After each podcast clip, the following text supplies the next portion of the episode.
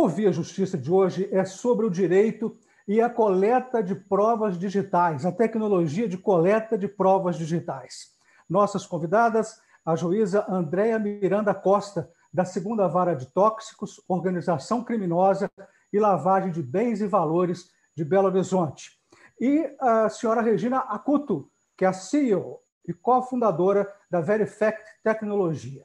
Doutora Andréa, eu pergunto para a senhora, o uso de provas judiciais colhidas por meios digitais é crescente pela Justiça? É, olá a todos, um prazer novamente fazer parte desse programa. É, a cada momento, o, o, meio digital ele é mais utilizado, seja é, infelizmente pelo, pelos criminosos, né? Infelizmente pela justiça, porque se nós não nos valermos desse meio, a criminalidade com certeza irá dominar e muito. Então precisamos sempre estar um passo à frente. Doutora Regina, como que é a tecnologia que coleta provas digitais? Bom, é, como a gente se comunica basicamente com tudo pelas redes sociais, né, é, aplicativos de mensagem, o Brasil é, é, o país que mais utiliza o WhatsApp no mundo, né, assim, segundo dados recentes. É, Para que esse conteúdo da internet, que é, é um meio de comunicação tão utilizado agora como prova, está né, tá sendo utilizado cada vez mais, é, seja confiável, é importante que sigam algumas etapas para que esse meio de coleta ele seja seguro e confiável para chegar à justiça de forma realmente a ter uma a ser, ser uma prova assertiva, ser uma prova válida. É, a primeira coisa que a gente tem que pensar é que, é, diferente da, de outros meios, a internet é meio muito volátil, altamente falsificável. Então, se hoje, eh, sei lá, até uns cinco anos atrás era fácil de, era difícil, aliás, né, de, de falsificar, porque tinha que ter uma cer um certo conhecimento com é, software de é, modificação de imagem, como Photoshop, por exemplo, hoje não, não tem mais essa dificuldade. Se a gente digitar no Google é, como modificar um WhatsApp, conversa de WhatsApp, Facebook ou qualquer outro tipo de modificação, você vai ter umas quatro, cinco páginas de sites e aplicativos que simulam visualmente o mesmo conteúdo que você vê num conteúdo real, tanto das redes sociais, dos aplicativos. E aí o olho humano não é suficiente para discernir qual que é o verdadeiro, ou se há um verdadeiro entre eles, né? E uma, uma simulação, uma falsificação. Além disso, também a gente sabe que é, esses ambientes, eles são muito fáceis de modificar, né? Então, a gente precisa ter um método científico confiável para que essa coleta seja é, realmente considerada como prova. Bom, é, se a gente pensa né, é, para a legislação, para as normas e leis que existem hoje, e desde 2019 a gente tem aqui a cadeia de custódia né, do Código de Processo Penal, que menciona etapas que são necessárias para coletar a cadeia de custódia, a gente pode pensar em procedimentos, né, três grandes procedimentos envolvidos na coleta e preservação de provas confiáveis. Então, a primeira coisa, o primeiro passo, é, começa no isolamento, que procura manter o fato íntegro né, durante a coleta é, por exemplo, um perito técnico, quando ele vai fazer a coleta de um conteúdo digital, geralmente ele acessa uma máquina zerada, uma máquina que não foi, é uma máquina que não tem é, conteúdos. Por quê? É, as contaminações elas podem acontecer intencionais pelo usuário ou não, é, se a máquina estiver contaminada. Então, eu não sei se vocês viram, é um, vídeo muito antigo, mas de vez em quando volta nas redes sociais, de um, uma pessoa que filma a tela do computador dele e fala: olha eu vou digitar aqui o site de um banco e vai aparecer na tela uma promoção que não existe no banco. Aí ele digita www.nomedobanco.com.br, dá enter e aparece na filmagem uma informação meio estranha com é, uma, um texto que está escrito com erros de português e ele fala assim, olha, se eu digitar aqui, ele pede para colocar o meu, meu, meu nome de usuário e minha senha, só que não vai para um caminho é, para lugar nenhum.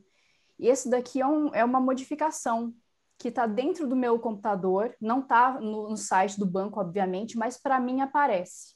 E aí era um alerta para as pessoas. Então, se eu estou com um ambiente que não está isolado, pode acontecer esse tipo de contaminação. Então, é essencial uhum. que essa prova seja coletada com um ambiente isolado. Então, uhum. já que eu falei de três grandes processos, né? O primeiro é o isolamento, O segundo é o espelhamento do fato digital, ou seja, se a gente fosse falar num ambiente físico, né, numa cena de crime real, é, física, a primeira coisa é você isolar a área com a fita, com, com segurança, para que esse material seja preservado exatamente como está lá, como ocorreu o fato. O segundo é o espelhamento, ou seja, utilizar técnicas, procedimentos padrão para coletar o máximo de informações possíveis, para que esse material ele possa ser auditado posteriormente, caso necessário, ou seja, é, se, eu se precisar acionar um perito para avaliar esse conteúdo, tem que ter dados e condições para ele avaliar de uma forma completa essa prova.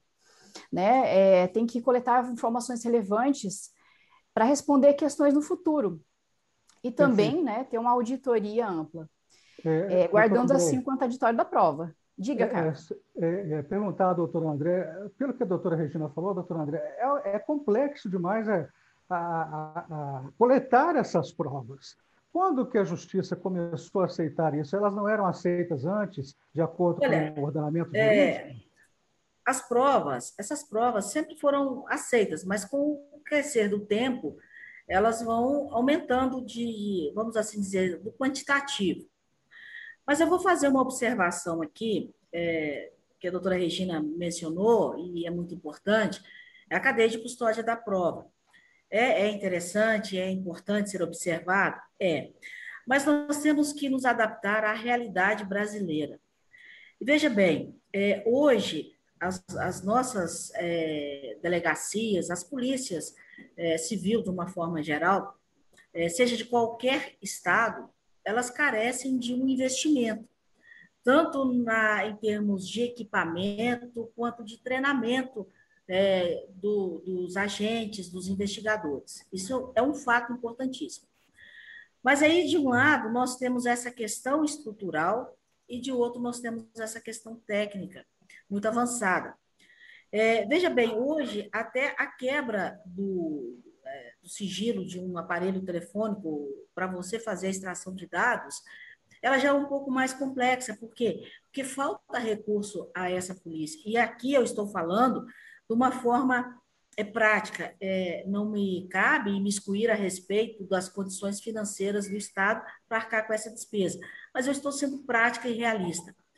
E nós temos que pensar que nós, é, isso na, na teoria é, é, bacana e é, é bonito e é importante, mas nós temos o crime no dia a dia aqui, que, por exemplo, que aporta aqui na, nas varas de tóxicos e organização criminosa aqui de, de Belo Horizonte, por exemplo, no nosso dia a dia comum, são é, organizações criminosas, quadrilhas de menor porte, mas, por exemplo, que fazem a, vamos assim dizer, a contextualização do crime, é, a demonstração de poderio econômico e até bélico, postando fotos nas redes sociais com armamento pesado, até mesmo dos entorpecentes, do dinheiro.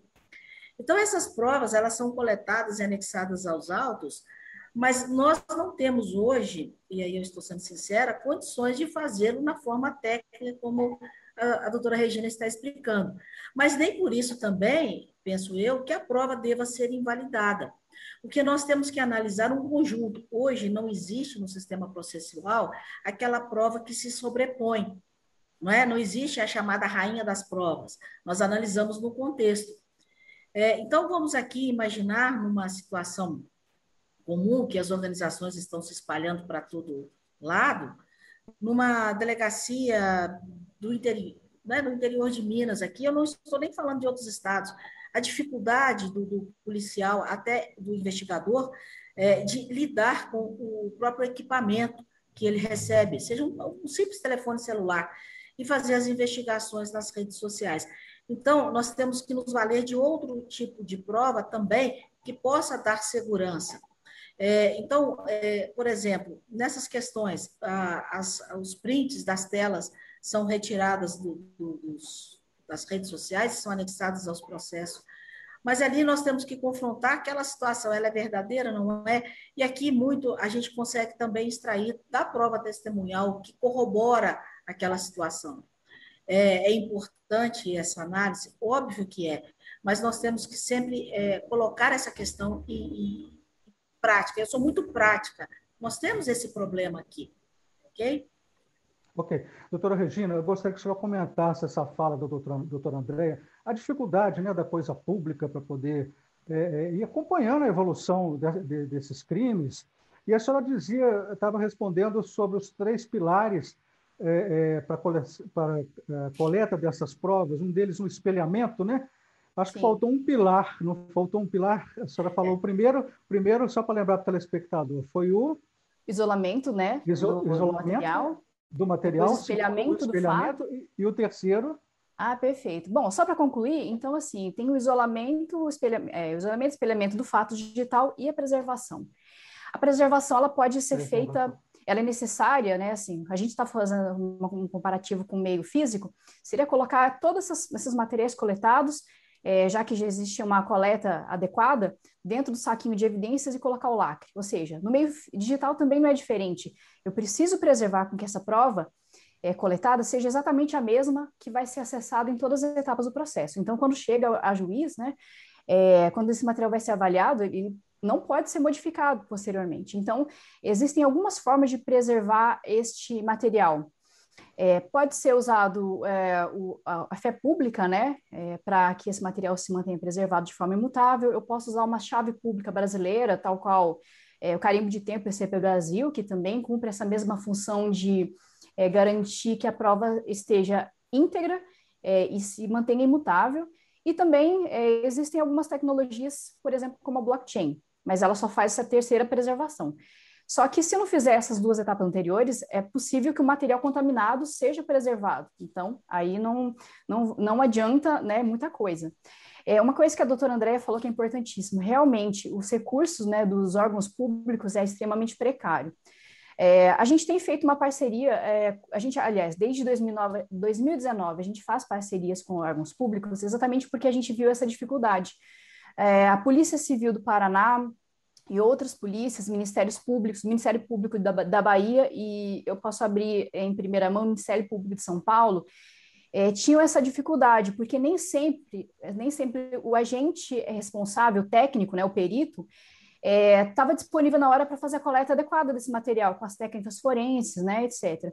E aí agora a gente disponibilizou a nossa solução, a, uma ferramenta tecnológica que cumpre sistematicamente essas etapas de uma forma muito ágil, para ter mais agilidade e garantir que essa prova não seja invalidada lá no futuro. Então, se houver qualquer questionamento, que a, o agente ele tenha provas consistentes, né, para que isso, esse, esse material vá adiante e que não seja impugnado pela outra parte. Então, acho que essa, essa questão é uma, uma arma, a tecnologia é, vem de encontro né, à necessidade do poder público de ter essa robustez na prova para que esse processo ele não seja perdido. Como a senhora falou, olha, a gente tem que usar o que tem, né? É, tudo em relação ao contexto. Agora, se a outra parte tem um advogado muito bom que consegue derrubar uma prova que era essencial, é, a, o, poder público, o poder público fica de mãos atadas, né? Aliás, não só o poder público, advogados, a vítima, a vítima sofre duas vezes, né? A gente sabe que é muito comum as vítimas é, de outros crimes, é, por exemplo, é, violência contra a mulher, nem sempre é a pessoa que tem condições ideais para fazer a coleta desse material, e aí a outra parte consegue derrubar essa prova porque, ah, é uma print. Como é que eu vou comprovar a origem? Não tem como. Doutora André, eu gostaria de exemplos de alguns casos que a senhora puder contar aí, que a senhora usou a prova digital, e pergunto para a senhora o seguinte, no seu pesamento, prova testemunhal, prova digital, a prova digital diminuiu a força da prova testemunhal? Olha, eu não vou dizer que diminuiu, é, porque tudo, é, como eu disse, você tem que analisar pelo, pelo contexto é, do que acontece. É, mas ela tem uma força, obviamente, impressionante. É, nós é, vamos voltar na época aí eu diria em 2018, na época das eleições presidenciais, por exemplo, que nós tínhamos muita questão é, da propaganda, né? e até da fake news, que era um, é um problema muito grave. É, e isso determina, às vezes, um, um pleito eleitoral. E as dificuldades, é, porque nós tínhamos que fazer a, a captação daquela prova naquele momento. E no direito eleitoral, o exemplo que eu cito aqui é, é muito rápido, é, é, questão assim, você tem que decidir em horas, é, é assim, é, como é que eu, eu, vou dizer, no processo penal comum, as coisas demoram um pouco mais, né? você tem mais prazo. Na justiça eleitoral, você tem que decidir sobre a retirada ou não daquela postagem, então, isso tudo dificulta. Nós tivemos, é, na época eu estava à frente da, inclusive da direção do foro da capital aqui em Belo Horizonte, e nós tínhamos também vários contatos com os colegas juízes eleitorais do interior, é, os servidores. Então, nós tínhamos é, alguns treinamentos também com, com é, as, as empresas. Isso nos ajudou bastante. Mas a dificuldade era muito grande nesse aspecto. E hoje, aqui no, na, na vara de organização criminosa, por assim dizer, nós temos muito utilizado a questão do WhatsApp, é? Mas a questão do WhatsApp é preciso você extrair os dados, você precisa de buscar na nuvem as informações, e aí você faz é, uma série de análise é, da área aproximada onde o interlocutor é, estava. Você, ah, a questão da voz, né? Para fazer aquela, aquele comparativo, exame, para saber se a voz era realmente do, do indivíduo. É, e às vezes a, os policiais, por exemplo, fazem a captação de conversa dele com familiares que comprovam, ou em algum momento, porque eles usam muito vulgos, né? É, então, às vezes ele fala, não, aqui é fulano que está falando, e fala com o familiar. Então, hoje os investigadores estão trazendo aos autos esse tipo de prova, a localização é, onde ele estava, faça uma análise, por exemplo, apresentando através do Google Maps aqui é, a, a, localização é, aproximada com fotografias, depois vem o depoimento pessoal. Então, eu estou falando do arcabouço processual que tudo isso é trazido, justamente pela nossa dificuldade, é, como disse a doutora Regina, de fazer esse tipo de, de, de coleta. Uma outra questão também por exemplo, é muito falado aqui, ah, quando o indivíduo é a questão das drogas, dos entorpecentes. Ah, mas eu quero fazer, por exemplo, uma prova datiloscópia ou exame de, de, de impressão digital, se o fulano tocou naquela droga. Mas isso é uma prova que é praticamente impossível, porque essa droga ela circula na mão de muitas pessoas. Então, não é uma, essa não é uma prova contundente e, e primordial ela é uma das provas, mas a gente não consegue fazer justamente por conta desse fato. Então, é, uma rápida demonstração aí, eu já apontei uhum. algumas provas que a gente analisa é, junto com as outras, uma vez que nós não temos essa disposição tecnológica aqui, certo? Doutora Regina, eu gostaria também que a senhora é, é pudesse citar algum caso emblemático, né, que a senhora destacaria pela Verifact, é, que resultaram em manifestações judiciais. Excelente. É, só complementando o que a doutora Andréia mencionou, é engraçado, né?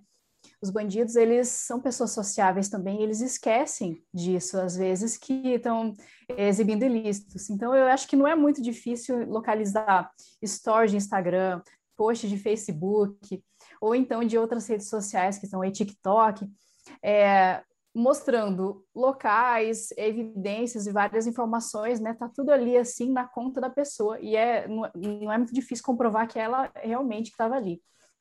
É, a gente viu que como as redes sociais elas são muito utilizadas, então tem casos muito engraçados e diferentes. É, a nossa solução ela coleta qualquer conteúdo que esteja disponível na internet. Então é áudio, vídeo, imagem, texto, né? É, de conteúdos acessados pela web. Então, é, tem alguns casos, por exemplo, é, de falando em questão de urgência, né? É, desde casos de processos de na, na, época eleitoral de um eleitor que difamou um candidato na, no Facebook e aí o advogado rapidamente coletou esse material via Verifact, né? É gerado um relatório técnico é, com as telas, etc., em várias informações e aí mandou esse material é, eles conseguiram fazer a retirada rápida desse conteúdo, porque é questão de minutos, assim, que esse material é coletado.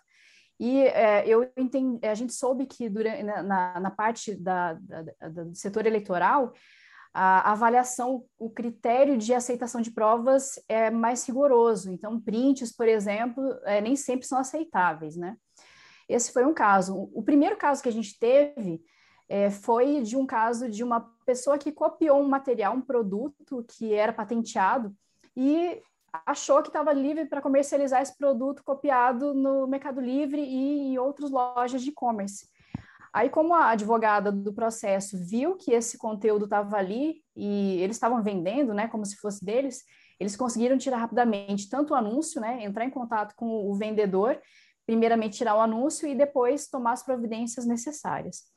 Mas a gente tem casos de processo trabalhista onde foi usado áudio de WhatsApp, é, post de Instagram, onde houve uma difamação, a, a, a dona da conta tinha é, mais de um milhão de seguidores. Olha o dano que isso causa para a parte contrária, né?